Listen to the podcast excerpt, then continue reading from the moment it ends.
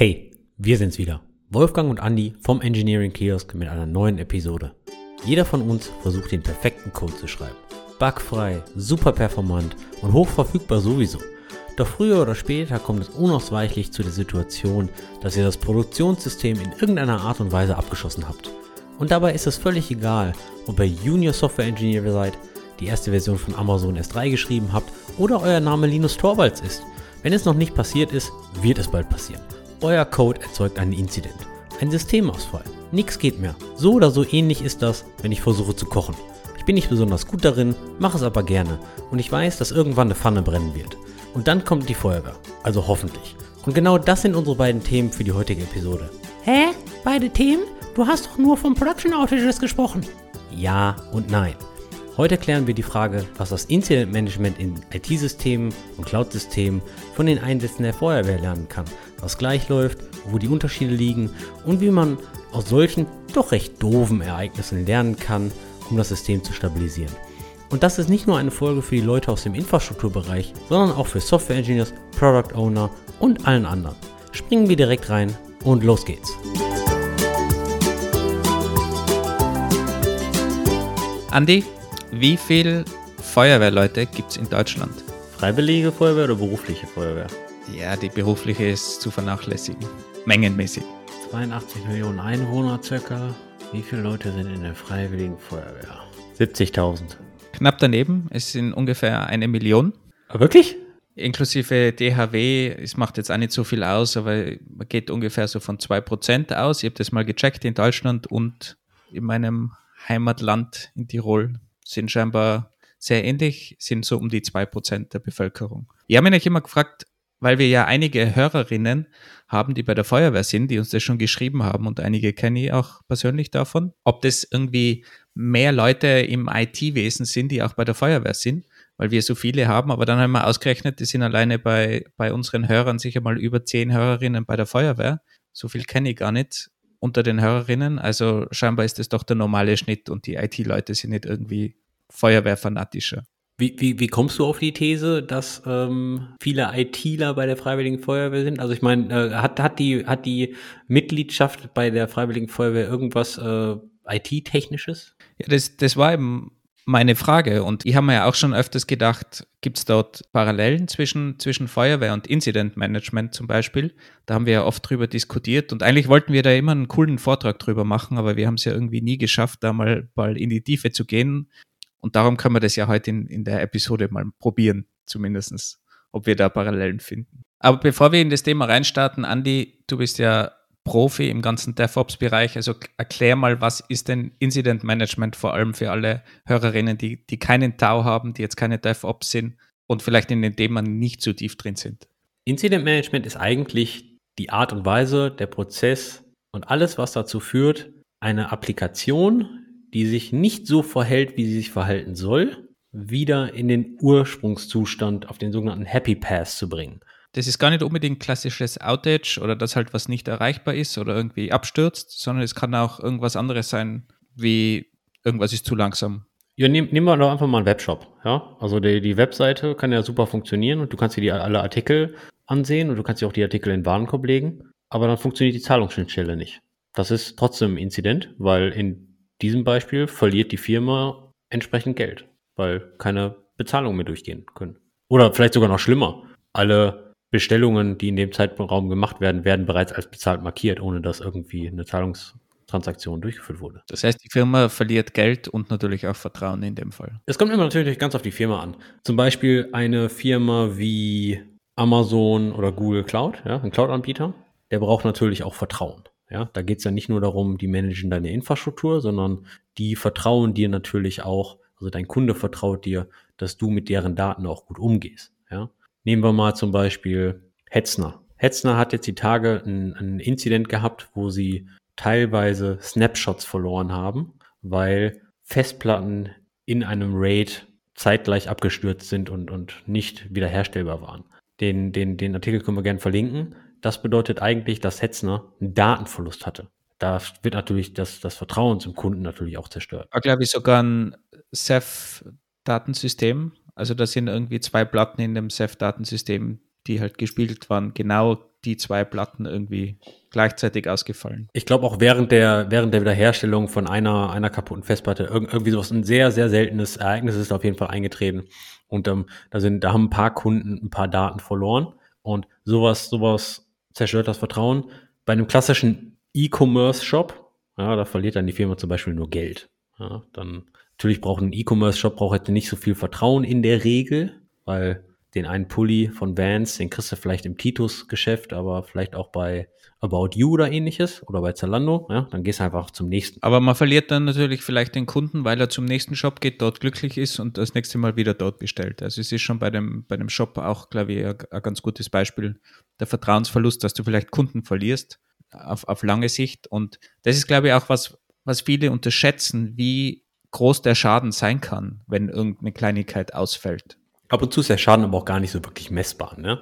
Da sind wir wieder bei den Opportunitätskosten. Ja? Theoretisch müsstest du ja zwei Realitäten haben. Ja? Du müsstest einmal die Realität haben, wo du den Ausfall hast und einmal die Realität, wo das System ordentlich funktioniert.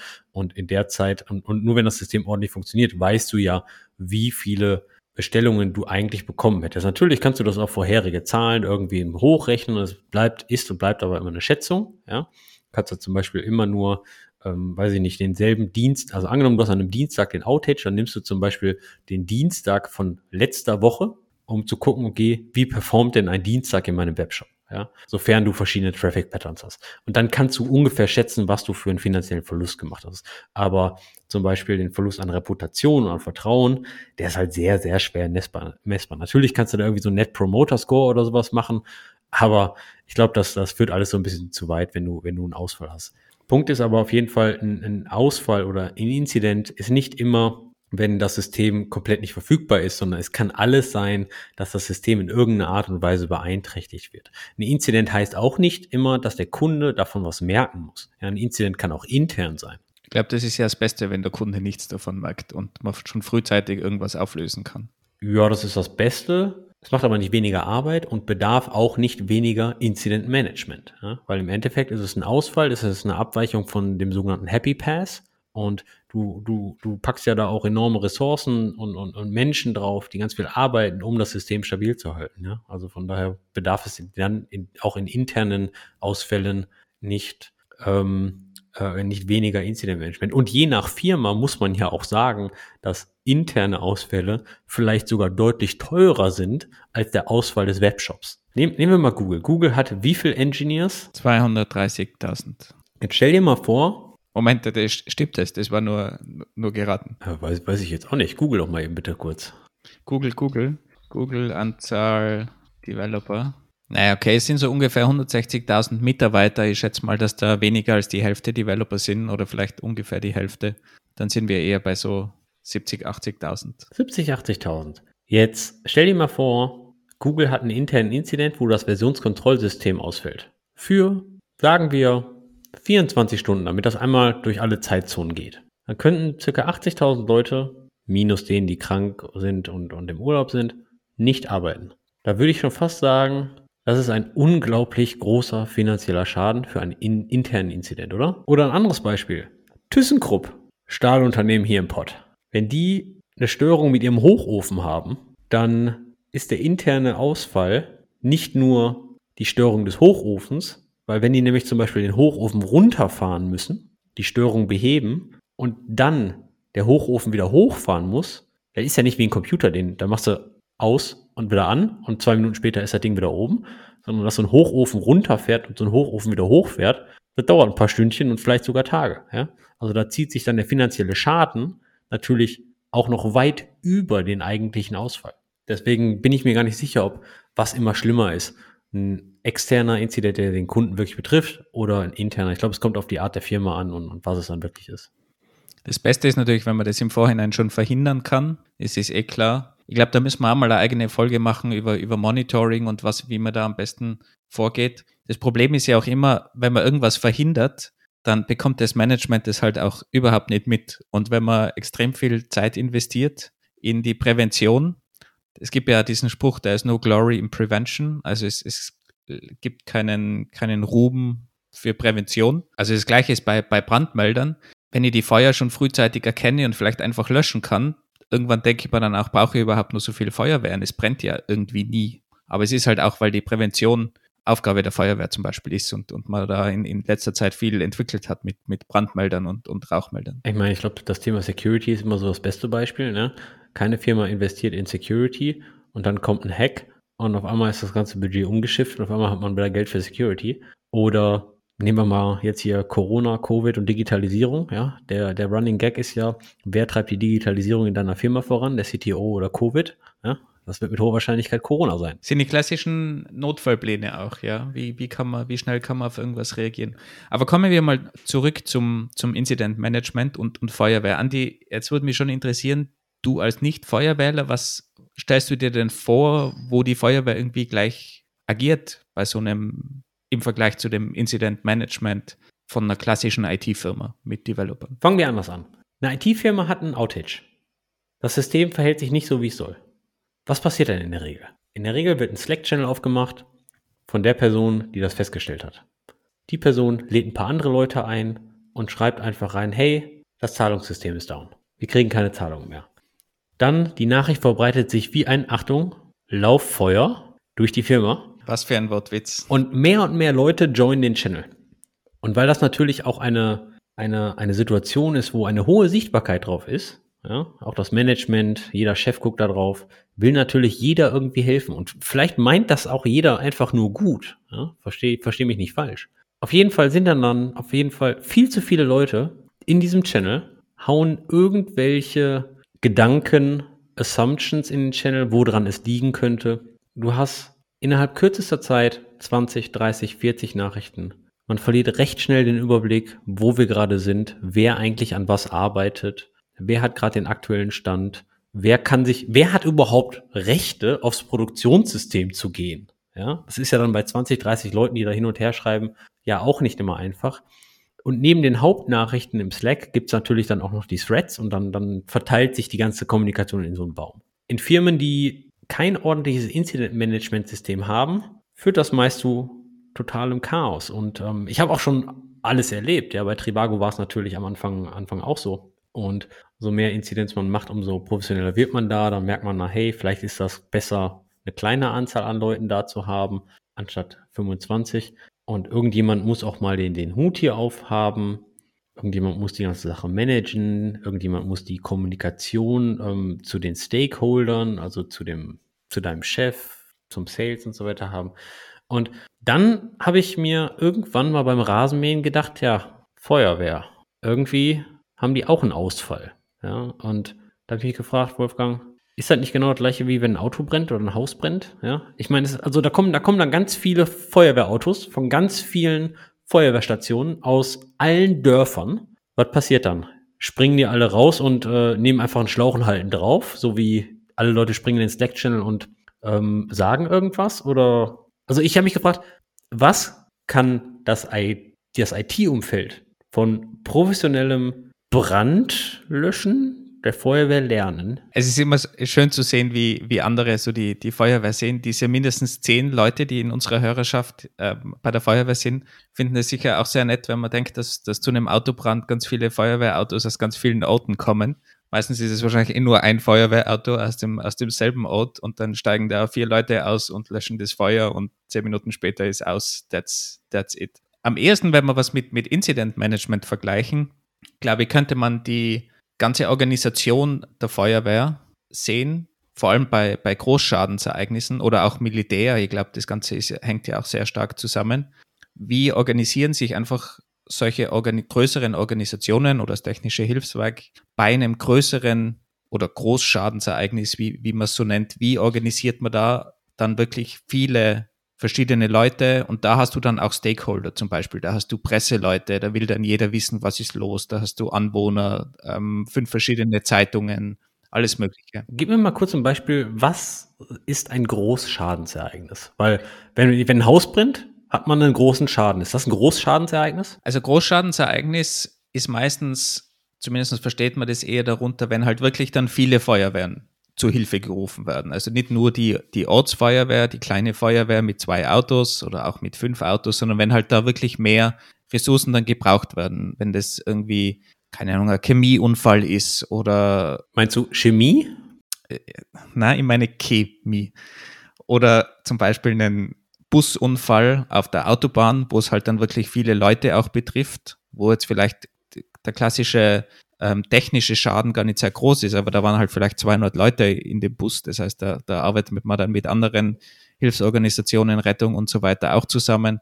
Also wo einfach dann viele Leute zusammenarbeiten und kannst dir vorstellen, wenn irgendein Bus jetzt auf der Autobahn verunglückt mit vielen Leuten, da hast du sofort die Zeitungen da, da hast du irgendwelche Leute, die womöglich dann, dann Schaulustige auf der Autobahn, die herumlaufen und da hast du plötzlich ganz, ganz viele Leute und die musst du irgendwo unter Kon Kontrolle bringen und um möglichst schnell zu helfen und, und das Problem zu lösen, das du dort hast. Und das ist dann im klassischen Sinne einfach Incident Management. Okay, das, das hört sich ja erstmal fast genauso an. Du hast ein Schadensereignis, du hast verschiedene Leute, die kommen zu Hilfe aus gegebenenfalls verschiedenen Bereichen. Ja, in der IT sei es dann ein Entwickler, Systemadministrator, vielleicht sogar ein Data Scientist oder ähnliches. Und in der Feuerwehr ist das halt ja verschiedene Autos aus verschiedenen Dörfern. Vielleicht, wenn man sogar einen Schritt Schritt zurückgeht. Man muss erstmal sicherstellen, dass diese ganzen Hilfsorganisationen und Leute überhaupt zu diesem Busunglück kommen. Und so ähnlich ist es auch, glaube ich, bei, bei einem Incident in, in einer IT-Firma. Du musst erstmal diese ganzen Strukturen haben, dass du entdeckst, da ist ein Problem, das ist Monitoring, wollen wir ja heute nicht behandeln. Aber danach, was passiert denn überhaupt? Wer, wer ist denn verantwortlich? Das heißt, du musst mal überhaupt definiert haben, wer kümmert sich denn um einen Incident? Wer übernimmt da überhaupt die Führung? Das heißt, du brauchst schon ganz klare Strukturen, die du im Vorhinein definierst, weil wenn du das erst definierst, wenn einmal was passiert, ist es viel zu spät. Das heißt, du musst im Vorhinein wirklich schon überlegen, wenn XY passiert, wie gehe ich vor? Wenn ich jetzt nur eine, ein Personenteam bin, ist das relativ einfach oder zwei Personen, da ist immer jeder verantwortlich. Aber sobald es ein größeres Team ist, musst du wirklich definieren, wer, wann, wie wie ist die Kommunikation und wie gehen wir überhaupt vor. Also es ist ganz viel zu definieren im Vorfeld, meiner Meinung nach, damit ein Incident überhaupt gut abgearbeitet werden kann. Sagst du jetzt, dass jede Firma, die irgendwie Software betreibt, sich jetzt gerade hinsetzen muss und sagen, okay, wenn wir einen Ausfall haben, dann ist der Gerd immer der Kollege, der den Hut auf hat, oder kann das auch dynamisch sein? Ja, ich glaube, es muss halt klar sein, was passiert. Bei einer Feuerwehr, gerade bei einer freiwilligen Feuerwehr, da kommen auch immer andere Leute du, du weißt ja nie, wer, wer hat da jetzt gerade Zeit. Die, die Freiwillige Feuerwehr, da arbeiten ja alle und jetzt brennt irgendwo etwas, dann kommen die Leute. Aber es gibt natürlich ein im Vorhinein definiertes System, wie entschieden wird, wer jetzt zum Beispiel den Einsatz übernimmt, wer, wer da die Einsatzführung übernimmt. Wie funktioniert das System? Wie läuft das? Also, also woran wird das entschieden? Jetzt kommen, jetzt kommen fünf Autos aus fünf Dörfern. Was passiert dann? Wer, wer, wie wird entschieden, wer den Hut auf hat? der als erster da ist? Also da, das sind jetzt zwei unterschiedliche, unterschiedliche Dinge. Also wenn jetzt mehrere Feuerwehren zusammenarbeiten, es ist dann ein komplexes System. Ich will jetzt gar nicht so in die Tiefe gehen. Meistens ist es eigentlich die Feuerwehr, dessen Gebiet es einfach ist. Das heißt, die, die halt die Ortskenntnis hat.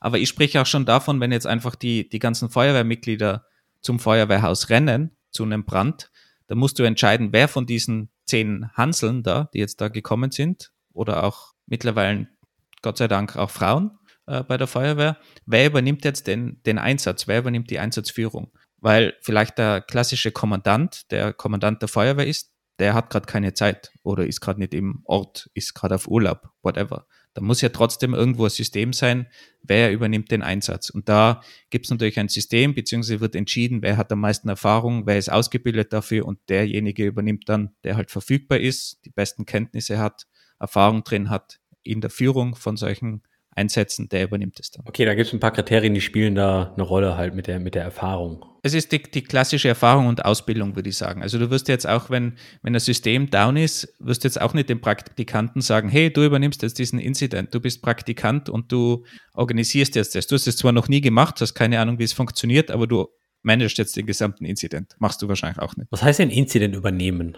Heißt das, der Kollege mit der meisten Erfahrung darf nur den Schlauch halten für das Wasser? Oder also was heißt das denn? Was, was beinhaltet denn die Übernahme eines, eines, äh, eines äh, Großschadensereignisses? Oder auch von einem normalen Einsatz in dem Fall, ist einfach die, die Koordination von dem Ganzen. Also da steht natürlich dann niemand am Strahlrohr, heißt es übrigens, vorne am, am Wasser, sondern der ist natürlich freigespielt und der macht hauptsächlich Kommunikation und Organisation. Das heißt, der teilt ein, der überlegt sich die Strategie, was machen wir, aber der executet nicht. Also der steht jetzt nicht am Schlauch. Okay, ganz kurz. Also der, Schla der Wasserschlauch heißt Strahlrohr. Na, das Ding vorne heißt Strahlrohr, dieses Endstück, was am Ende vom Schlauch dranhängt, damit es ein guter Strahl wird. Ist das nicht nur eine Schlauchkupplung? Na, das, das verjüngt sich ja. Also vorne wird es enger, damit du möglichst weites Wasser werfen kannst. So wie bei meinem Gardena äh, Gartenschlauch, oder? Ja, ja, ge ge genau, ganz gleich. Nur aus Metall und nicht aus deinem billigen Plastik. Okay, aber okay, die, das Auto kommt jetzt da an. Die, die ganzen Leute steigen aus. Du bist jetzt der mit der meisten Erfahrung. Stehen dann neun Leute um dich rum und warten auf eine Anweisung oder was passiert dann? Im Normalfall steigen die nicht mal aus, Aha. sondern du als Kommandant oder als Einsatzleiter steigst aus und checkst mal die Lage. Weil vielleicht musst du das Auto ja umstellen, vielleicht steht es falsch. Das heißt, du checkst mal die Lage, nimmst dir vielleicht auch einen zweiten mit noch und dann checkt man zusammen die Lage und dann entscheidet man, welche Strategie macht man. Das ist so ähnlich, du hast es, glaube ich, mal in einer Episode schon erwähnt. Wenn es einen Incident gibt, holst du dir mal einen Kaffee und überlegst dir, was man machen könnte. Das ist so ähnlich, man steigt aus, schaut mal die Runde, auch da brennt ein Haus, aber man schaut mal um das Haus herum, was ist denn da überhaupt? Ist da vielleicht noch ein zweites Haus? Sind da Personen? Gibt es da irgendwelche Leute, wo man Informationen bekommen kann? Also man, man checkt einfach mal die Lage. Und dann wirklich entscheidet man die Strategie und teilt ein, wer übernimmt welchen Teil und wie geht man wirklich vor. Okay, ziehen wir mal kurz den Vergleich zu IT-Systemen. Was wir bei der Feuerwehr haben, irgendjemand hat ein Schadensereignis oder einen Brand gemeldet. Ihr seid losgelaufen, ins Auto gesprungen und zum Ort gefahren.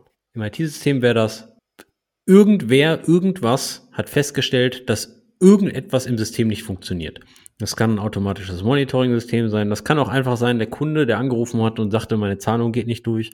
Oder der Chef hat mal wieder auf der Webseite rumgeklickt und irgendwas hat nicht funktioniert. So, dann wird irgendwie ein Channel aufgemacht, ein Kommunikationskanal und ein paar Leute werden da reingeholt, die sich mit hoher Wahrscheinlichkeit da auskennen. Das wäre, das wären dann jetzt die, dass das Pendat da zu, alle laufen zur Feuerwehr und steigen ins Auto und sind jetzt da. Ich glaube, wichtig ist aber die Leute, die sich auskennen. Das hast du schon richtig gesagt. Also ich nehme da im ersten Moment oder in, in diesem technischen Channel, nehme ich jetzt keine POs oder sonstige Leute mit rein. Da geht es wirklich um das, das, die Problembehebung, um, um die technische Zusammenarbeit, würde ich sagen. Ja, das, das, das, das ist korrekt. Ich meine, die, die POs und Co., natürlich können die sich auch auskennen, ja, je nach, je nach Ausfall, aber ich glaube, die würde ich ähm, eher mit den Schaulustigen vergleichen, wenn sich die ganze Sache rumspricht äh, und falls die Polizei irgendwann eine Barrikade aufgestellt hat, die, die sich dann auch beim, beim Brandort dann da äh, rumwimmeln, oder? Oder die, die Presseleute zum Beispiel, die einfach unbedingt Informationen haben wollen, weil die wollen ja irgendwas online stellen oder Fotografen oder ähnliches. Mit denen arbeitet man auch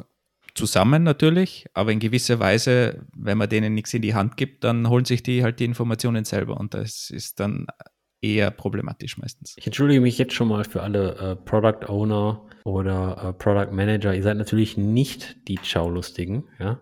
Doch in manchen Situationen, wie zum Beispiel an so einem Incident, wenn man nichts Gutes beizutragen hat, dann lässt man die Leute am besten arbeiten. Aber ich meine, das wisst Jetzt hast du dich wieder gerettet und der Shitstorm bleibt aus, leider. Nochmal Glück gehabt. Ach, ich glaube, einen Shitstorm kriege ich so oder so. Naja, egal. Zurück zum Thema. Okay, ähm, dann steigt der Commander aus, hast du gerade gesagt. Ist hier eigentlich genau das Gleiche. Man versucht erstmal kurz herauszufinden, okay, was ist eigentlich down? Was ist betroffen? Und schreibt dann eine kurze Beschreibung, so nach dem Motto, das ist der Stand, das wissen wir zum aktuellen Zeitpunkt, das Zahlungssystem funktioniert gerade nicht, ohne irgendwelche großen Details. Und ähm, jetzt hast du gesagt, okay, das, das passiert bei euch auch, ihr checkt die Lage, müsst ihr das Auto umparken. Was passiert dann? Die, die, Leute, die Leute sitzen noch im Auto, was passiert dann? Ja, also der Einsatzleiter überlegt sich eine Strategie und diese Strategie ist normalerweise standardisiert, mehr oder weniger. Natürlich ist man da immer flexibel, aber man hat natürlich im Vorfeld eine Ausbildung, man trainiert ständig Sachen, man hat äh, Runbooks, quasi, was passiert, wenn, es einen Brandmelder gibt, was mache ich da, Schritt 1, Schritt 2, Schritt 3, wie geht er vor, wen muss ich informieren. Also ich gehe da wirklich eine, eine Liste durch, natürlich kann ich das dynamisch dann zusammenstückeln und es gibt natürlich Einsätze, die weniger Standard sind als andere. Und dementsprechend muss ich mit meiner Erfahrung und den ganzen Tools, die mir an die Hand gelegt wurden durch die Vorbereitung, durch das gute Training, kann ich dann entscheiden, was machen wir. was für Strategie wählen wir, welchen Schlauch verwenden wir, was machen wir eigentlich, löschen wir, löschen wir mit Schaum, löschen wir mit Wasser, konzentriere mich zuerst auf Personenrettung, wenn es natürlich Personen gibt. Also ich, überlege mir einfach, wie gehe ich vor und dann im Team wird es umgesetzt gemeinsam. Habt ihr, habt ihr dann auch mehrere Level in den Strategien, wie zum Beispiel, du sagtest gerade Personenrettung und Löschen. Ich hoffe, dass die Personenrettung allerhöchste Priorität hat und wenn alle Personen gerettet werden, dann wird erst das Hab und Gut gelöscht. Also, also sind das, sind das so Short-Term, Mid-Term-Strategien oder, oder sagt ihr, nee, die einen löschen schon mal und dann, dann rennen da, während das Wasser fließt, zwei Leute rennen rein, holen die Personen raus? Es kommt natürlich darauf an, wie viele Leute du hast. Also umso größer das Ganze und umso mehr Leute du hast, umso mehr kannst du natürlich parallelisieren. Personenrettung hat natürlich höchste Priorität, ist klar, aber es hilft dir nichts, wenn du jetzt 100 Leute auf eine Personenrettung schickst. Also das teilst du dann natürlich auch auf, dass du sagst, okay, diese Gruppe übernimmt die Personenrettung, der Rest probiert schon mal zu löschen, der dritte Teil probiert das Feuer von den umgebenden Häusern abzuhalten, solche Dinge. Also du, du teilst dann natürlich schon ein, wenn du die Kapazitäten hast. Also das kann natürlich dann schon wenn es ein großer Einsatz ist, wirklich in die hunderte Leute gehen. Und dann wird es natürlich sehr, sehr hierarchisch und du hast extrem viele Levels, aber es ist, ist stark hierarchisch natürlich von oben nach unten koordiniert, weil im Einsatzfall muss das einfach hierarchisch sein, weil da extrem schnell entschieden werden muss. Der Einsatzleiter, macht der da selbst mit oder hält er sich im Hintergrund und äh, steht immer bereit für äh, Fragen von den Leuten und äh, äh, Strategiewechseln und kommuniziert die? Also, also hat der auch einen, äh, einen äh, Löschrohr in der Hand oder? Der hat natürlich normalerweise, der, der muss ja frei und flexibel sein. Der muss sich ja bewegen können. Der muss jederzeit, wenn sich irgendwas ändert, muss der reagieren können. Das heißt, der, der kann natürlich nicht vorne an einem Strahlrohr stehen und, und Wasser aufs Haus spritzen, weil wenn es da sich irgendwas ändert und plötzlich hört man, es ist, wird eine Person vermisst, dann, dann muss der das ja organisieren, dass, dass die Person gesucht wird und der würde am, am Strahlrohr hängen bleiben, weil er ja das Feuer löschen muss. Und ich glaube, das ist ganz wichtig, dass es so eine Person gibt, die diese Flexibilität hat. Und die kann dann natürlich auch zum Beispiel Kommunikation übernehmen. Bei ganz großen Schadensereignissen gibt es normal eine, eine, eigene Person, die sich nur um die Kommunikation kümmert. Da gibt es also den, den Einsatzleiter, der den Incident übernimmt oder den Einsatz und wirklich die, die Operationen koordiniert, die wirklich die, die Feuerwehrleute und wie die, die Strategie umgesetzt wird, der executed und dann gibt es eine Person, die nur die Kommunikation übernimmt. Und das ist extrem wichtig, weil das Problem ist ja, wenn der Einsatzleiter, der die Strategie macht und sich überlegt, was machen wir denn mit dem Incident, in welche Richtung probieren wir den zu beheben, wenn es jetzt irgendeine DDoS-Attacke gibt zum Beispiel. Was machen wir denn überhaupt? Was probieren wir? Dann ist der wahrscheinlich mit dem so eingedeckt, dass er nicht auch noch die gesamte Stakeholder-Kommunikation übernehmen kann, dass der einen eigenen Channel pflegt, dort Informationen reinschreibt, vielleicht sogar noch für die Kunden irgendwie auf Twitter ne, schreibt, was denn gerade aktuell passiert, der hat vermutlich die Kapazität nicht. Das heißt, es gibt nochmal eigene Kommunikationsleute oder einen Kommunikationsofficer oder, oder wie man auch immer nennt, der wirklich die Kommunikation übernimmt und dann Ansprechpartner ist. Und der verhindert eigentlich, dass dir zum Beispiel die ganzen Presseleute, die Zeitungsleute deinen Einsatzleiter stören, weil der muss sich ja um das Feuer kümmern oder um das, was es auch immer ist. Und der hat keine Zeit, jetzt mit den Presseleuten zu sprechen. Und wenn du aber den Pressen, Presseleuten, wie erwähnt, eben nicht die Informationen gibst, dann holen sich die die Informationen und laufen halt einfach los und probieren die Informationen zu bekommen, egal wo. Und darum ist halt Kommunikation so wichtig. Und erfahrungsgemäß ist es auch eine gute Variante, dass man das wirklich splittet. Auch bei klassischen IT-Inzidenz, dass man die Kommunikation wirklich auf eine eigene Person auslagert, weil es halt extrem viel Arbeit ist und das sollte nicht die eigentlichen Leute stören, die an, dem, an der Problembehebung arbeiten. Zu der Kommunikation und zu der Kommunikationsrolle im IT-Incident komme ich jetzt gleich, aber ich habe nochmal eine Frage zu der Kommunikationsrolle innerhalb eines Feuerwehreinsatzes. Du sagtest gerade, okay, Kommunikation zu den Stakeholdern und Presse. Presse ist ja dann eher ein externer Stakeholder. Gibt es auch, gibt's auch irgendwie eine, eine Kommunik einen Kommunikationskanal zu den internen Leuten, also es würde zu den Feuerwehrleuten oder passiert das dann alles, macht das der Incident Commander dann über Funk und, und teilt die neue Strategie mit? Das passiert normal klassisch hierarchisch von der von dem Einsatzleiter aus, ja. Der hat seine, der der hat weder Gruppenkommandanten oder in, in Deutschland heißt es immer Führer eigenartigerweise. Wir in Österreich sind von dem Führerwort abgekommen. Bei uns heißt es immer Kommandant, Gruppenkommandant, nicht Gruppenführer. Eigenartigerweise. Auf jeden Fall wird es über diese, diese klassischen hierarchischen Strukturen gespielt und einfach nach unten verteilt, weil der, der schlussendlich am Strahlrohr steht, muss ja vielleicht nicht alle Details wissen von dem Gesamteinsatz, aber natürlich der Einsatzleiter sollte alle Informationen haben und der macht es per Funk oder, oder klassisch über die, die hierarchischen Strukturen nach unten. Bei IT-Inzidenz ist das, ist das nämlich ähnlich. Ähm, man sollte eine Kommunikationsperson haben und je nach Auslegung, was ihr für eine Firma habt, was ihr für ein Business habt, gibt es dann natürlich verschiedene Kommunikationsleute. Nehmen wir mal, nehmen wir mal eine klassische Website, einen E-Commerce-Shop, dann ist es oft so, dass die Kommunikation primär nach innen gerichtet ist, dass das Management, das Board oder irgendwelche, dein Vorgesetzter wissen möchte, was los ist, in welchem Stand haben wir, wann läuft das System wieder, wann können wir wieder Zahlungen akzeptieren. Da ist die Kommunikation meist nach innen gerichtet. Wohingegen, ähm, wenn du eine, eine Software hast, die zum Beispiel ein White Labeling Angebot hat, nehmen wir mal Trivago zum Beispiel, ähm, dass die Hotelsuche an andere Firmen als White Label angeboten wird. Da packen die ihr Firmenlogo drauf, aber hinten dran wird die Technologie, die Hotelsuchenmaschine von Trivago genutzt. Dann kann das natürlich sein, dass deren Website, deren Service auch betroffen ist. Dann ist die Kommunikation natürlich auch ein bisschen nach außen gerichtet zu den sogenannten Partnern. Ich würde ganz allgemein sagen, in, in allen in allen Bereichen, du musst die Kunden informieren. Im B B2B-Bereich ist das vielleicht noch wichtiger, weil du halt wirklich große zahlende Kunden hast. Und auch bei der White-Label-Lösung sind es ja eigentlich deine Kunden. B2B, ganz einfach, aber auch B2C. Es gibt nichts Schlimmeres, als du gehst auf irgendeine Webseite und die Hälfte funktioniert nicht. Meiner Meinung nach gehört da auch sofort irgendwie eine Nachricht, wir haben ein Problem, wir arbeiten daran, dass auch die normalen Kunden informiert sind. Es kommt aber ganz darauf an, wie du deine Kunden informierst und, und äh, ob, du, ob du sie aktiv ähm, informierst oder ob du die Informationen irgendwo zur Verfügung stellst und die Kunden können das, können die Informationen abrufen. Ja? Also nehmen wir mal diese White Label ähm, zum Beispiel. Da würde ich jetzt nicht die Kunden informieren, sondern nur meine Partner, die mein White Label beziehen. Ja? Wohingegen eine Software as a Service Lösung, da muss man dann gegebenenfalls schon die betroffenen Kunden informieren oder man hat vielleicht sogar eine eigene Status-Page. Ja, man kennt diese Status-Pages von den Public Cloud-Providern. Ja, die, die informieren mich ja auch nicht jedes Mal, wenn die ein Outage irgendwo haben in der Region, in der ich tätig bin, kriege ich ja auch keine E-Mail. Ganz wichtig übrigens als kleiner Einwurf, wenn man so eine Status-Page macht, sollte die bei einem anderen Provider gehostet sein und nicht auf der klassischen eigenen Infrastruktur, sondern die sollte möglichst abgeschottet irgendwo ganz anders gehostet sein und zugänglich sein, auch mit anderen Zugangssystemen, weil wenn das Zugangssystem ausfällt, dann kommt man auch dort nicht mehr hin. Also es sollte wirklich komplett eigenständig sein, nur als kleiner Tipp. Ich meine, zum Thema Reliability und Resilience können wir natürlich auch nochmal irgendwann mal eine Folge machen, was für Strategien es da gibt, welche Systeme man wo hosten sollte. Das, was Wolfgang gerade mit der Statuspage gesagt hat, das gilt natürlich dann auch mit dem äh, äh, Monitoring-System und da können wir auch mal Eat Your Own Dog Food besprechen. Ja, wie viel sollte man seine eigene Plattform eigentlich nutzen?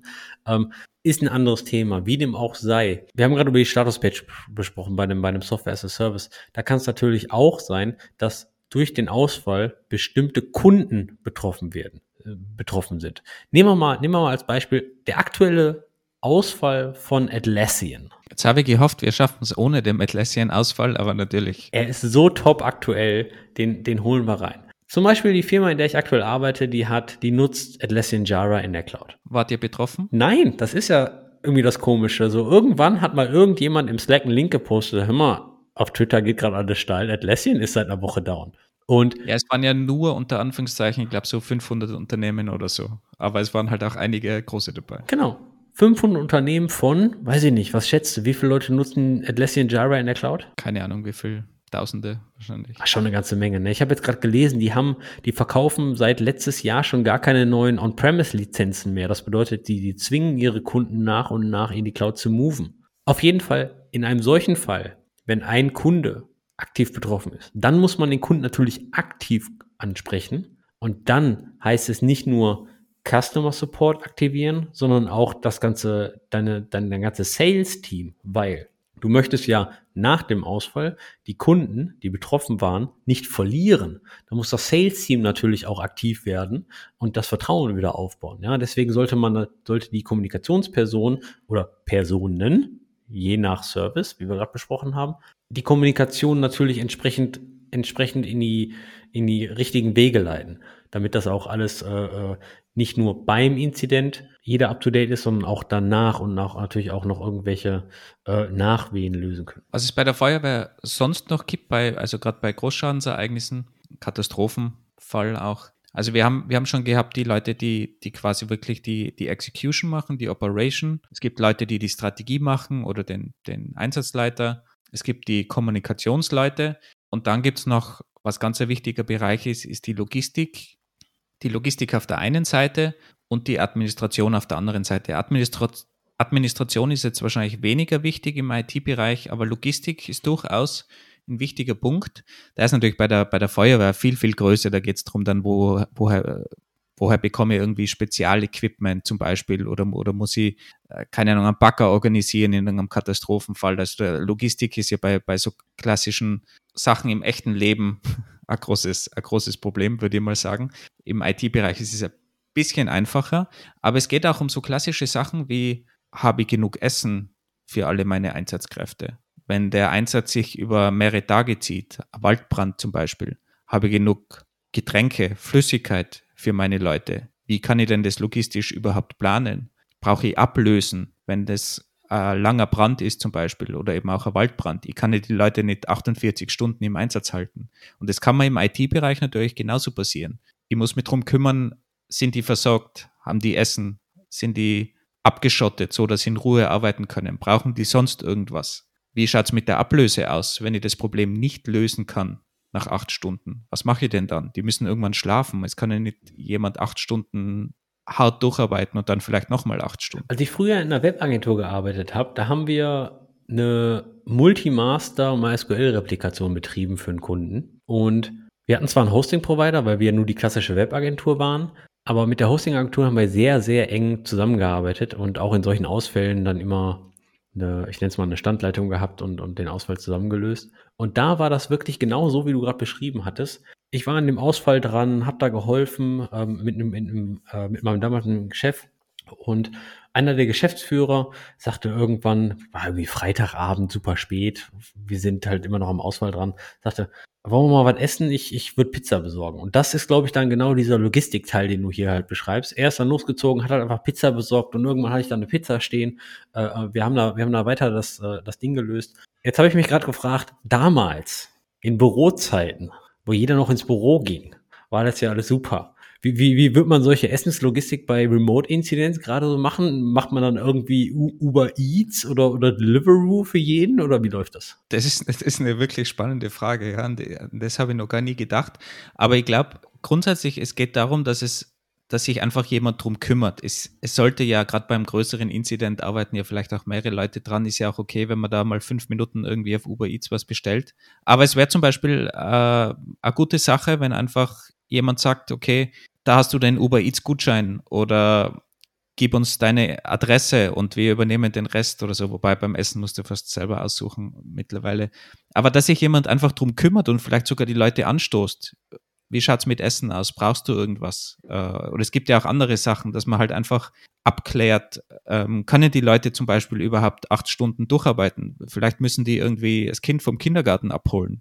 Oder und da gibt es niemand anderen. Also, dass sich jemand einfach um diese Möglichkeiten, die da entstehen können, oder die Probleme, die da entstehen können, einfach kümmert und sich überlegt, gibt es diese Probleme. Und das muss fast eine Person sein, die nicht aktiv mitarbeitet, weil sonst hast du keinen freien Kopf, um dir genau diese Sachen zu überlegen. Eben. Das ist übrigens ganz klassisch meiner Meinung nach Lead-Aufgabe.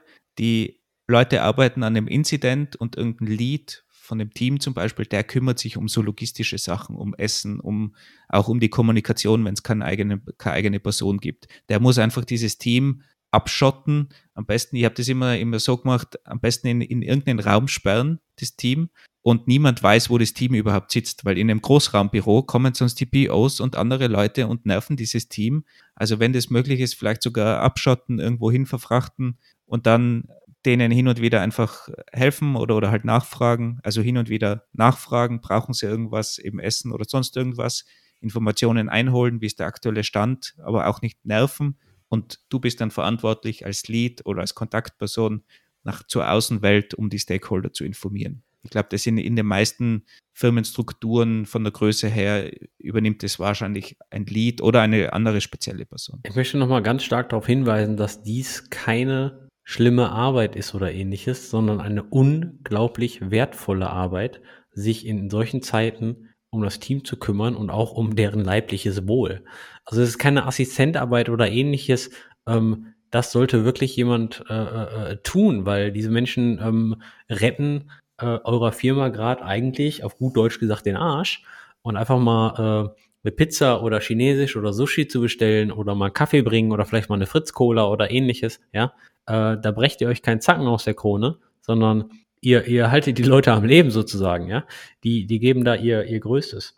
Und eine, eine andere Sache, das, was du gerade erwähnt hast, das ist ja jetzt gerade total lustig. Wir reden zwar jetzt gerade über die Bürozeiten mit ähm, Abschotten und Großraumbüro und die alle in einen Raum. Diesen Raum nennt man eigentlich War Room und in der ganzen DevOps-Philosophie ist dieser War Room eigentlich ein Anti-Pattern. Und ähm, das, das ist lustig. Der Punkt ist aber, dieser, dieser Raum, mehr oder weniger, ist super sinnvoll, weil da hat man einen offenen Kommunikationskanal, ja. Natürlich muss man sich hier und da mal konzentrieren, wenn man sich Loglines durchschaut oder, oder irgendwie gerade ein paar Befehle in die Shell tippt oder ähnliches und dann quatscht da jemand rein, hey, pass mal auf, ich habe jetzt diese neue Erkenntnis, wie denkt ihr darüber? Natürlich stört das in irgendeiner Art und Weise, aber du brauchst halt diesen offenen Kommunikationskanal. Und wie sieht sowas in, im Remote aus? In Remote sieht sowas ganz oft aus, dass du äh, entweder ein Slack-Huddle startest, das ist so eine, so eine, ja, das ist eine Slack-Telefonie, wenn man so möchte, oder ein Google Meet oder ein Zoom und alle Leute sind da einfach und äh, schalten sich auf Stumm oder, oder reden einfach und halten, halten einfach den Ball am Rollen. Ich glaube, das ist auch, auch wichtig, wie du gesagt hast, das Ganze proaktiv zu machen, die, die Kommunikation und die Kommunikation nach außen, sei es jetzt durch einen Slack-Channel, also im Idealfall ein Slack-Channel eben, wo nicht die Leute drin sind, die daran arbeiten, sondern einen reinen Kommunikations-Slack-Channel. Natürlich bei der Feuerwehr wird das klassisch über irgendwelche Lichter oder, oder Markierungen gemacht, wo halt dann groß Pressesprecher oder so steht. Bei der Polizei ist ja dasselbe. Ähm, die Leute kennt man dann auch, die kann man fragen, aber man muss natürlich proaktiv nach draußen gehen und sagen, hey, wenn ihr Informationen wollt, ich bin der Ansprechpartner und ganz allgemein der aktuelle Status ist XY dass man also wirklich das proaktiv nach außen sendet. Und man darf sich nicht erwarten, dass die Leute den, den Slack-Channel oder, oder alle Informationen bekommen. Ich kann mir an so eine Situation erinnern, wo mir dann irgendwie mein Chef mal gefragt hat, äh, was ist jetzt eigentlich mit diesem Incident los? Da arbeitet ja niemand dran. Ich habe gesagt, natürlich arbeitet, unser ganzes Team arbeitet daran, die sitzen nur in einem anderen Raum. Und ich habe mir gedacht, er hat das irgendwie mitbekommen über die Slack-Channel und so weiter, weil er war ja überall drin. Aber der hat das halt einfach nicht gelesen oder, oder über, überlesen. Und da muss man halt einfach proaktiv auch wirklich auf die Stakeholder zugehen und, und die Stakeholder informieren und wirklich sagen, okay, das ist der aktuelle Stand und wirklich abchecken, haben die das auch alle, alle mitbekommen. Und wenn ihr ein Stakeholder seid, ihr seht, es gibt ein Incident in der Firma, tut allen Beteiligten Gefallen, springt nicht in den Channel, äußert nicht einfach irgendwelche Vermutungen, wenn ihr euch nicht sicher seid. Ich weiß, ihr meint das alle sehr gut, doch im Endeffekt stört ihr mehr und bringt mehr Unruhe rein, weil jede Vermutung, sofern die Grundursache noch nicht geklärt ist, jede Vermutung ist ein neuer Pfad, ein neuer Ast, der aufgemacht wird, der investigiert wird. Und das kann natürlich auch sogenannte Rauchbomben sein, wo man natürlich vielleicht sogar Minuten oder wenn es hart auf hart kommt, Stunden investiert, um das dann halt später äh, festzustellen, dass das nicht der Fall war. Ich glaube, da ist es auch ganz wichtig, dass es, dass es wirklich Hierarchien gibt oder klar gekennzeichnete Hierarchien, zumindest in so einer Kriegssituation, wenn man das noch so, so nennen sollte. Aber in der klassischen Literatur wird es halt immer als, als War or Peacetime ähm, so angesehen. Und da muss einfach klar sein, wer ist der Ansprechpartner. Bei der Feuerwehr ist es halt klassisch hinten am Rücken ist ein großes Schild, da steht halt Einsatzleiter. Dann, der hat meistens eine andere Farbe oder eine andere, andere Helmfarbe. Dann ist sofort klar, der ist Einsatzleiter, der ist zuständig. Und wenn ich irgendwie ein Problem habe, gehe ich zu demjenigen. Und das muss halt bei einem Incident über dem Incident Manager auch klar definiert sein, wer ist denn Incident Manager. Das kann immer der gleiche sein oder ist es vielleicht der Lead, aber es sind sicher nicht die Leute, die das Problem gerade beheben. Das Lustige ist, Einsatzleiter wird im Englischen, im IT-Spektrum auch wirklich Incident Commander genannt, abgekürzt auch IC. IC steht hier nicht für Individual Contributor, sondern wirklich Incident Commander. Und bei uns in der Firma ist das auch wirklich so, jeder Incident hat einen Incident Commander. Der Incident Commander wird auch durchrotiert. Wir haben auch Tooling, das uns nach zwei, drei, vier Stunden daran erinnert, hey, rotiert doch mal bitte die Rollen durch, weil die Konzentration einfach wegbricht. Aber wenn du nämlich drei, vier Stunden Incident Commander bist, das ist schon sehr energieraubend, ja, und du, du brauchst einfach mal eine Pause. Das gilt aber nicht nur für den Incident Commander, sondern das gilt auch für den Mitigator und für den Investigator. In deinem Feuerwehrbeispiel wären das jetzt zum Beispiel die Leute, die ähm, auf der einen Seite äh, äh, schauen, dass sie den Brand löschen, auf der anderen Seite natürlich auch schauen, dass der Brand nicht auf weitere Häuser überspringt oder ähnliches. Der Mitigator versucht natürlich erstmal das Problem zu mitigaten, also erstmal zu beheben, auf gut Deutsch auch Duct Tape dran zu packen, was auch immer hilft, das um das System wieder einigermaßen stabil und nutzbar zu kriegen. Der Investigator schaut natürlich, okay, was ist da los? Wie kam es zu dieser Situation und gibt es vielleicht irgendeine Methode, wo wir das System mit relativ wenig Aufwand auf einen sehr stabilen Stand heben. Ja, das sind auch diese Aktionen, die die zum Beispiel wir im IT-Bereich dann auch parallelisieren, so wie der, so wie der Wolfgang das bei der Feuerwehr auch beschrieben hat, mit der Menschenrettung und mit dem, mit dem Löschen vorbereiten und schon mal den, den Schlauch anschließen oder ähnliches. Manche Aktionen kann man halt parallelisieren. Wie sieht das, ähm, habt ihr, habt ihr bei der Feuerwehr irgendwie so eine Art Protokollführer, so, so ein Schreiberling? In der klassischen Strukturierung gibt's gibt's eine Position in, in einer Gruppe, in einer Feuerwehrgruppe, die nennt sich Melder. Und die kommt aus der Zeit eigentlich, wo man noch keine Funkgeräte hatte. Und da, da gab es auch eine Meldertasche immer in dem Auto. Das war eigentlich nur so eine Ledertasche, die man sich umhängen hat können. Da war ein Block und ein Kugelschreiber oder so drin. Und der war eigentlich verantwortlich, um so Nachrichten zu transportieren und auch das Ganze irgendwo aufzuschreiben, wenn es irgendwo ein Problem gibt. Die Rolle gibt es noch immer eigenartigerweise, hat sich natürlich stark gewandelt. Mittlerweile ist eigentlich so der Stellvertreter mittlerweile von einem, von einem Einsatzleiter oder, oder Gruppenkommandant aber es gibt natürlich definitiv Rollen, die so Schreiberlinge, wie du sie nennst, sind und die das Ganze dokumentieren, klarerweise. Und umso größer der Einsatz, umso mehr Leute, beziehungsweise umso dedizierter ist die Rolle natürlich dann von der Dokumentation. Und die Dokumentation ist extrem wichtig, weil du natürlich im Nachhinein die ganze Sache durchbesprichst, eine Nachbesprechung hast und auch daraus lernen willst. Ganz abgesehen davon, dass du natürlich auch zusammenfassen musst, was ist denn passiert, was haben wir gemacht. Die Versicherung will einen Report haben, wenn jetzt irgendwas passiert ist. Die Presse will einen Report haben. Also die Nachbearbeitung ist eigentlich ein, ein sehr großer Teil von so einem Einsatz. Was sind so ein paar Keypunkte, die der Melder oder Schreiberling für die Nachbesprechung dann protokollieren sollte?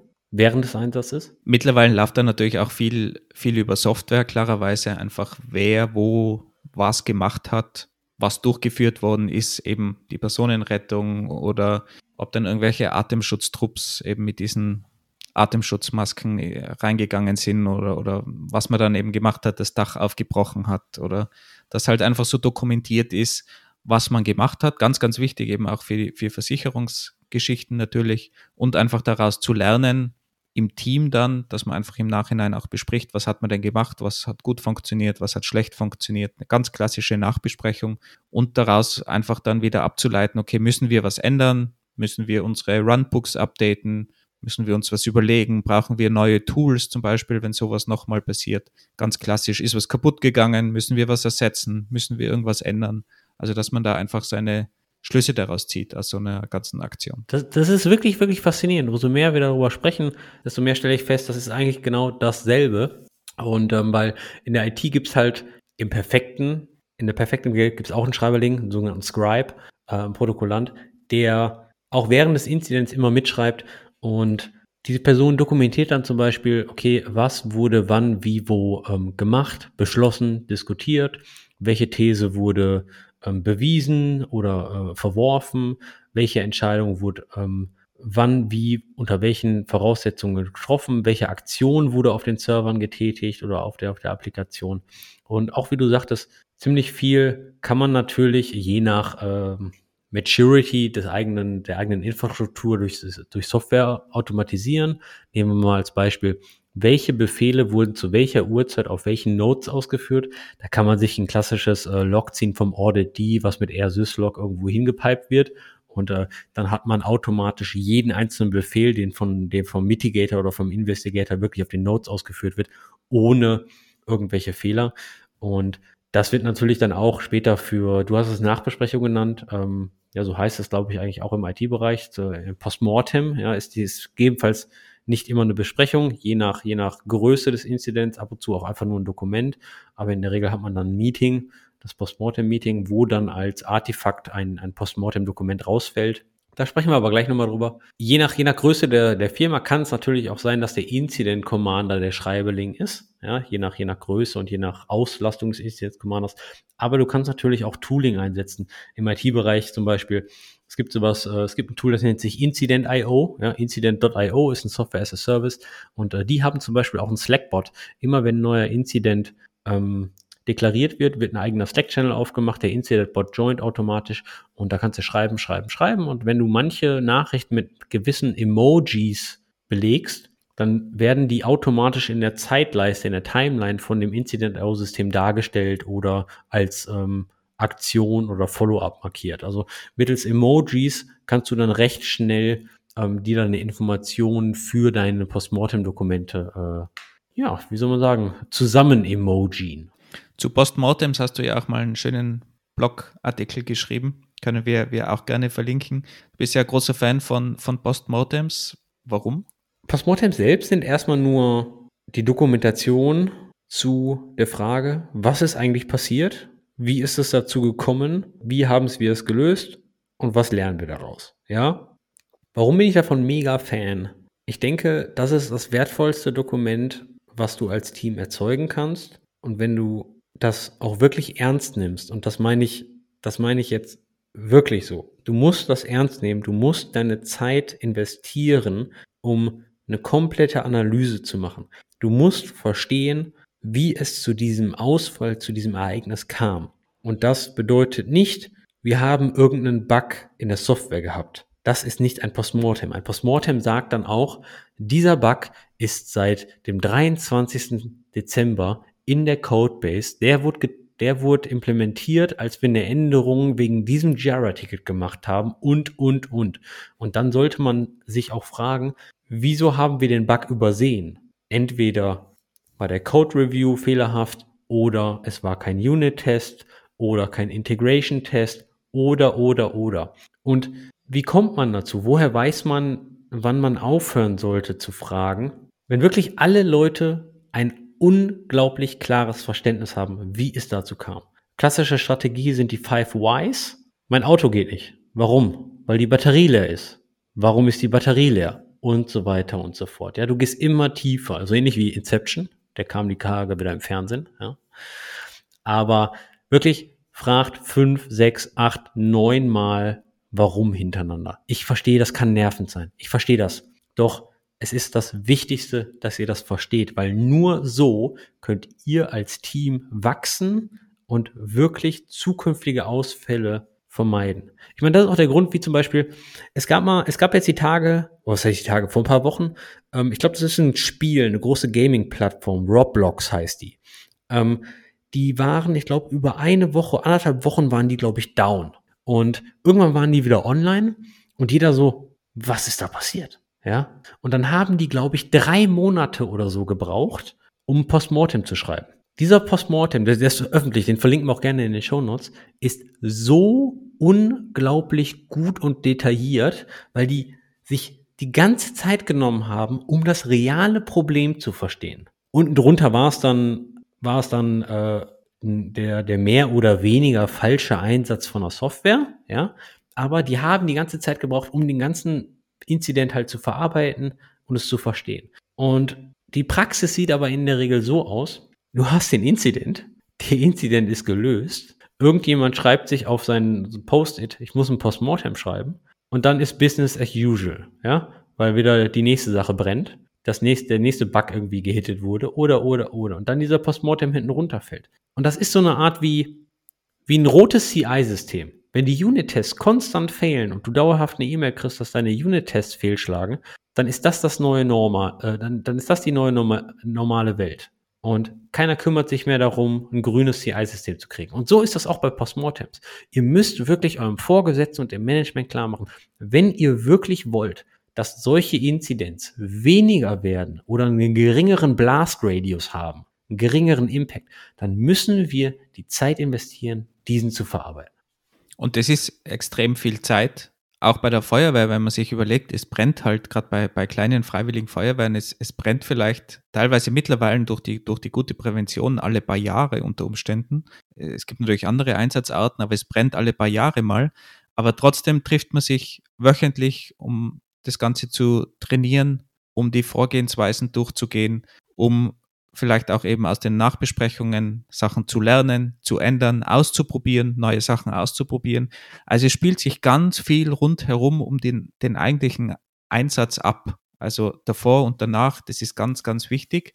Und da lohnt sich, glaube ich, auch die, die Zeit zu investieren. Und das vergessen halt viele, das ist so wie das, das klassische mit, mit einem Backup einspielen. Wir haben ja Backup, aber wir haben halt nie getestet, ob das Backup einspielen funktioniert. Das muss man halt einfach, wie wenn man einen Feuerwehreinsatz trainiert, jede Woche, so muss man halt auch das Backup einspielen, jede Woche einmal trainieren zum Beispiel. Zumindest testen, ob es funktioniert. Kann man ja auch automatisiert testen, aber dass das halt durchläuft, ob, ob das funktioniert. Und so muss man sich halt einfach seinen, auch seinen Baukasten zurechtlegen. Was für Tools habe ich denn überhaupt?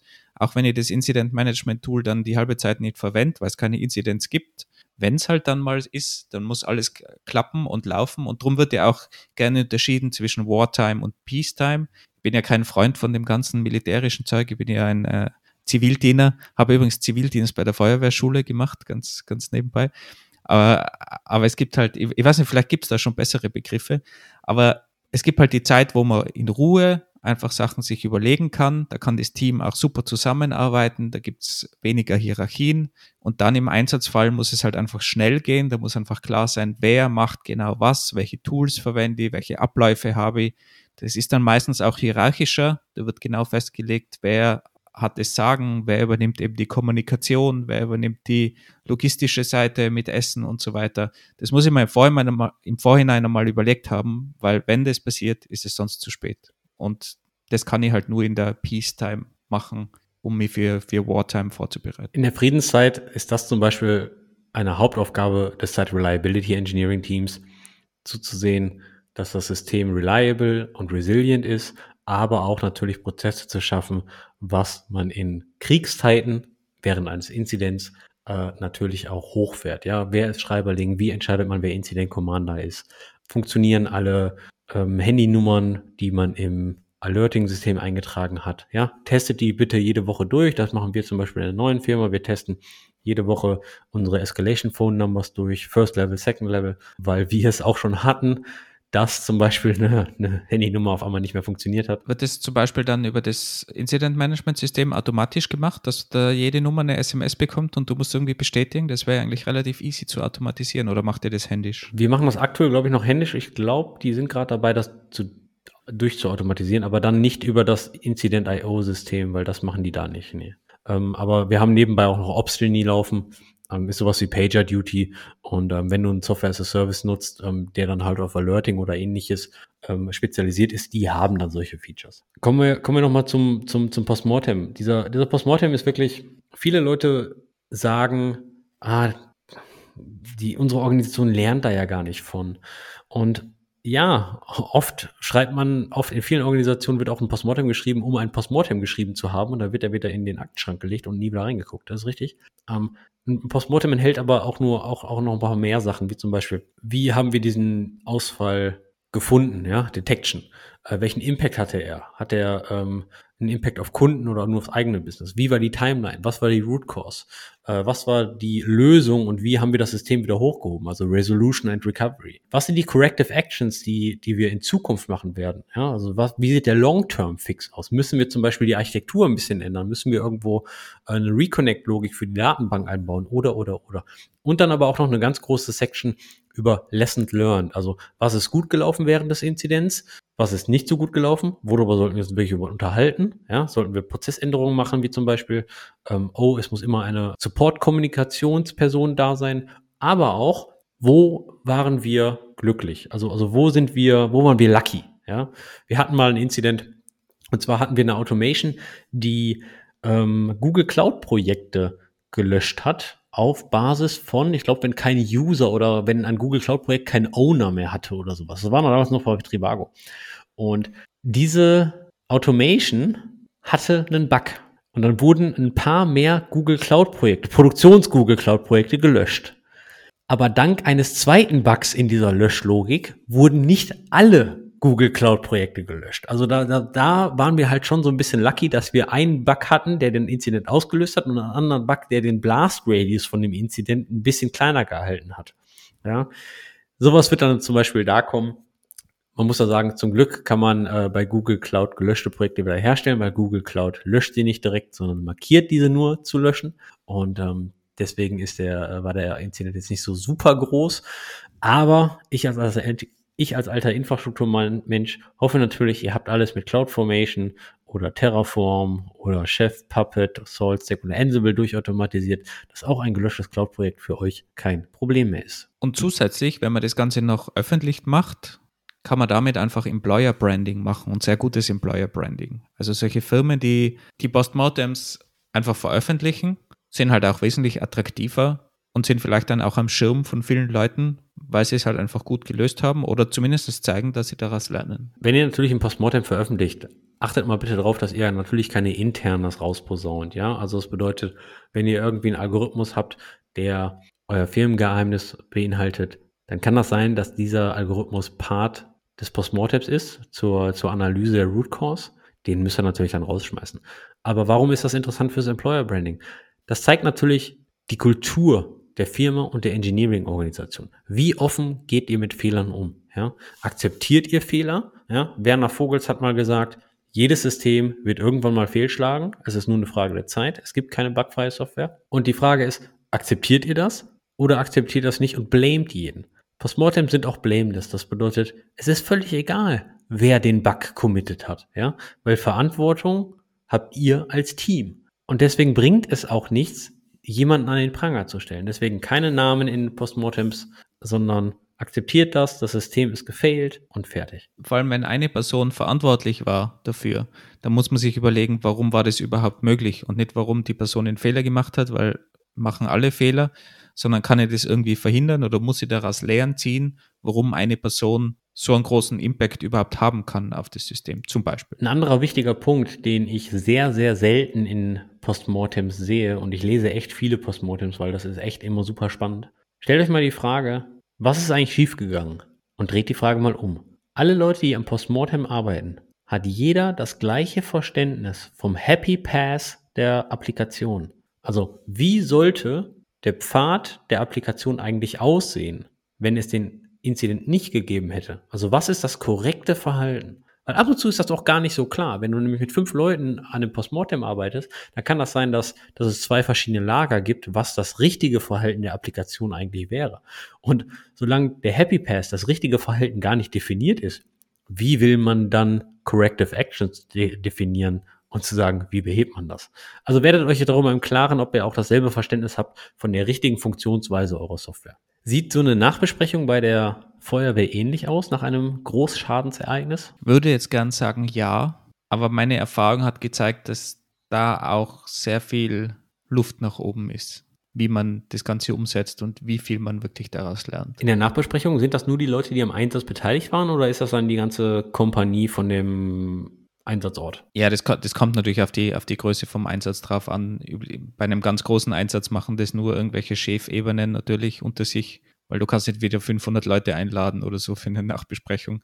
Bei einem kleineren Einsatz ist es halt einfach das Team. Also da gibt es sicher unterschiedliche Herangehensweisen. Da gibt es auch jetzt nicht irgendwie ein, ein, ein vorgegebenes Muster. Ich hoffe, Berufsfeuerwehren machen das etwas besser, wobei auch da ist, glaube ich, Luft nach oben. Und da würde ich fast sagen, dass die IT vielleicht schon weiter ist. Auch so gerade mit dem Öffentlichmachen, da kann die Feuerwehr, glaube ich, noch viel, viel davon lernen. Weil sehr transparent ist die Feuerwehr meiner Meinung nach noch nicht. Aber ich, ich lasse mich gern belehren, wenn es vielleicht auch, gerade in Deutschland, da kenne ich mich weniger aus, wenn es da bessere Beispiele gibt, nur her damit. Eine Frage, die ich mir lange gestellt habe, ist, wie lernt denn jetzt eigentlich die komplette Organisation von so einem Postmortem? Weil, klar, die Leute, die beim Incident dabei waren, die lernen davon, weil die halt mittendrin waren. Und ja, man hat ein Postmortem-Dokument, da ist dann zehn Seiten Word-Dokument, das posaunt so raus. Aber mal ganz ernsthaft, wer hat denn heutzutage Zeit, zehn Seiten zu lesen während der Arbeit? Ja, jeder ist ja immer busy. Und ihr kennt das ja. Die Leute, die eigentlich von dem Postmortem lernen sollten, tun es nicht, weil sie, den, weil sie das Dokument nicht lesen. Und die Frage habe ich mal dem ehemaligen, meinem ehemaligen Chef, dem ehemaligen CTO von Trivago gestellt, James Carter. Bevor er CTO bei Google war, war er Manager und auch Software-Engineer bei, bei Google. Und ähm, er hat nämlich ein Ritual von Google mit nach Trivago genommen, was ich, was ich sehr, sehr cool fand. Und zwar haben wir einmal pro Quartal eine sogenannte Postmortem-Konferenz gemacht. Eine Postmortem-Konferenz ist eigentlich eine Zwei-Stunden-Session.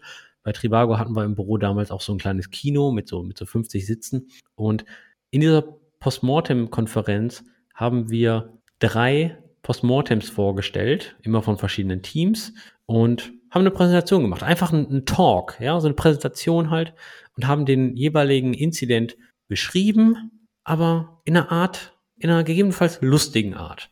Aber auch mit, was haben wir daraus gelernt, was ging schief. Das bedeutet, wir hatten, wir hatten schöne zwei Stunden jedes Quartal, wo die ganze Firma äh, joinen konnte und sich vielleicht ein bisschen äh, äh, bisschen, bisschen lachen konnte, wie wir auf die Nase gefallen sind. Und das war, glaube ich, ein sehr schönes Ritual, wie die, wie ein Großteil der Organisation von Postmortems und von Incidents lernen konnte. Fand, fand ich super. Vielleicht könnt ihr es ja auch mal ausprobieren. Muss vielleicht nicht die ganze Firma sein. Vielleicht macht es einfach nur mal im Engineering Department. Aber einfach mal mit ein bisschen Witz über die eigenen Fehler lachen. Das hilft, glaube ich, schon ganz gut. Und mit so einer Postmortem-Konferenz hat man dann eben auch wieder den Kreis geschlossen. Nachbesprechen, lernen, zum Vorbereiten die Brücke geschlagen und so ist es ein Riesenkreislauf, der, der sich immer wiederholt. Und man merkt ja schon, dass es eben extrem viel gibt, das sich abseits von dem eigentlichen Incident beheben abspielt, also von der Problemhebung abspielt, rund um den ganzen Kreis, den wir da jetzt besprochen haben. Zum professionellen Incident-Management gehört natürlich noch eine ganze Menge, die wir halt, äh, so Sachen, die wir noch nicht besprochen haben. Ähm, wir sind gar nicht so richtig tief auf Runbooks eingegangen auf ähm, das Training eurer Belegschaft. Wie verhält man sich in verschiedenen Situationen, wie zum Beispiel einfach mal ruhig bleiben und vorher mal Kaffee holen? Oder was für Qualifikation braucht eigentlich ein Incident Commander? Weil nicht jeder sollte Incident Commander sein. Man muss ein paar Regeln befolgen, um die ganze Sache sauber über die Bühne zu kriegen. Wenn ihr da aber irgendwo gerne mehr hören wollt oder eine ganz spezielle Frage habt, bitte nur her damit. Dann versuchen wir das natürlich in den nächsten Episoden auch dementsprechend zu behandeln. Jetzt haben wir natürlich am Anfang gesagt, Wolfgang, wo sind denn da die Parallelen zwischen Incident Management in der IT und der Feuerwehr? Und das war auch nicht gelogen, weil in der Tat ich kannte die Details, wie jetzt eine lokale Freiwillige oder Berufsfeuerwehr agiert, jetzt nicht. Dennoch wusste ich, dass professionelles Incident Management in der IT eigentlich aus Methoden von der Feuerwehr genommen wurden. Und zwar gibt es ein sehr, sehr gutes Buch, das nennt sich Incident Management for Operations. Das wurde von Feuerwehrleuten geschrieben, äh, von Feuerwehrleuten und IT-Leuten. Und zwar erzählt das auch mal ein bisschen über die Historie. Und zwar gab es 2012 in San Francisco eine kleine Konferenz, eine kleine Konferenz, die haben, da haben sich einfach ein paar Leute, so zu so 10, 12 Stück in einem, in einem Loft getroffen und haben einfach mal gegrillt und einfach mal gequatscht. Und zwar haben sich da ein paar Leute von Fastly, von Twitter, von Facebook, von Microsoft getroffen und haben dann drei Leute von der professionellen Feuerwehr aus Kalifornien eingeladen, die dann sehr viel mit den Waldbränden zu tun haben. Und das ganze Event hieß WebOps FireOps. Und den Namen finde ich sehr, sehr schön. Und nämlich haben die, haben die Leute, die halt die großen Social Networks da betrieben haben, sich dann einfach mit professionellen Feuerwehrleuten unterhalten, um genau diese Parallelen zwischen Incident Management und Feuerwehr auf der einen Seite zu entdecken, aber natürlich auch, um primär das Incident Management von Large-Scale IT-Systemen deutlich zu verbessern. Und diese ganze Sache wurde dann damals auf der Velocity-Konferenz auch vorgetragen und seitdem hat sich das einfach so entwickelt. Die ganzen Methoden, die moderne IT-Systeme und modernes Incident-Management in der IT anwenden, kommen also eigentlich unter anderem aus dem Krisenstab und aus dem, aus dem Krisenprozedere zur Waldbrandbekämpfung, unter anderem in äh, Kalifornien. Und ähm, das die Abkürzung bedeutet Incident Management System, IMS. Wenn man da mal ein bisschen googelt, können wir auch in den Show Notes verlinken, dann findet man da äh, die Ursprungsdokumente aus den 70ern und Co. Also sehr, sehr spannende Geschichte. Jetzt muss ich ja leider, obwohl ich ja wie gesagt Pazifist bin, dazu sagen, dass auch die Feuerwehr fast alle Sachen aus dem militärischen Bereich geholt hat, weil die halt einfach dementsprechend mit extrem vielen Leuten und großen Operationen zu tun haben und da natürlich auch schon einiges optimiert haben in den letzten Jahrhunderten höchstwahrscheinlich und dementsprechend die Feuerwehr natürlich auch viel übernommen hat. Drum wirkt die Feuerwehr auch teilweise sehr militärisch, obwohl da natürlich dann neue Elemente dazugekommen sind. Und ich glaube, jetzt ist halt so der nächste Schritt die Übernahme in die IT und die IT hat halt dann auch ihre neuen Elemente dazugenommen, zum Beispiel eben, dass man auch transparenter mit der ganzen Sachen umge mit der ganzen Sache umgeht und Postmortems zum Beispiel auch öffentlich stellt, was jetzt bei der Feuerwehr zum Beispiel weniger der Fall ist. Bei den ganzen Punkten, die wir besprochen haben, die haben wir natürlich nur High Level besprochen. Im Detail liegt natürlich wie immer der Teufel, wie zum Beispiel, wie macht man denn effiziente Kommunikation? Welche Sachen sollte man in einem Status-Update haben, welche nicht? Ähm, wie sieht sowas bei Large-Scale-Incidents aus, die über mehrere Teams, mehrere geografische Regionen, mehrere Tage oder Wochen laufen? Das sind alles Dinge, wo sich dann der eigentliche Prozess gegebenenfalls aufsplittet. Wie gesagt, wenn ihr dazu auch mal mehr hören wollt, schreibt uns doch mal bitte eure Wünsche an stetisch oder über Twitter an engkiosk. Wir warten auf euer Feedback und wir hoffen auch, dass euch diese Folge wieder mal gefallen hat. Und wir wollen natürlich auch unbedingt diese statistisch gesehen mindestens zehn Hörerinnen herausfiltern, die bei der Feuerwehr sind oder beim technischen Hilfswerk. Also bitte lasst uns das auch wissen. Würde uns wirklich interessieren, ob die Statistik bei uns auch zutrifft, dass 2% unserer Hörerschaft bei der Feuerwehr in irgendeiner Form tätig ist oder technisches Hilfswerk. In den Shownotes verlinken wir auch ein paar interessante Postmortems von Firmen, damit ihr mal ein Gefühl dafür bekommt, wie so ein Dokument mal aussehen könnte. Ansonsten vielen Dank fürs Zuhören und noch einen schönen Tag. Bis nächste Woche. Ciao.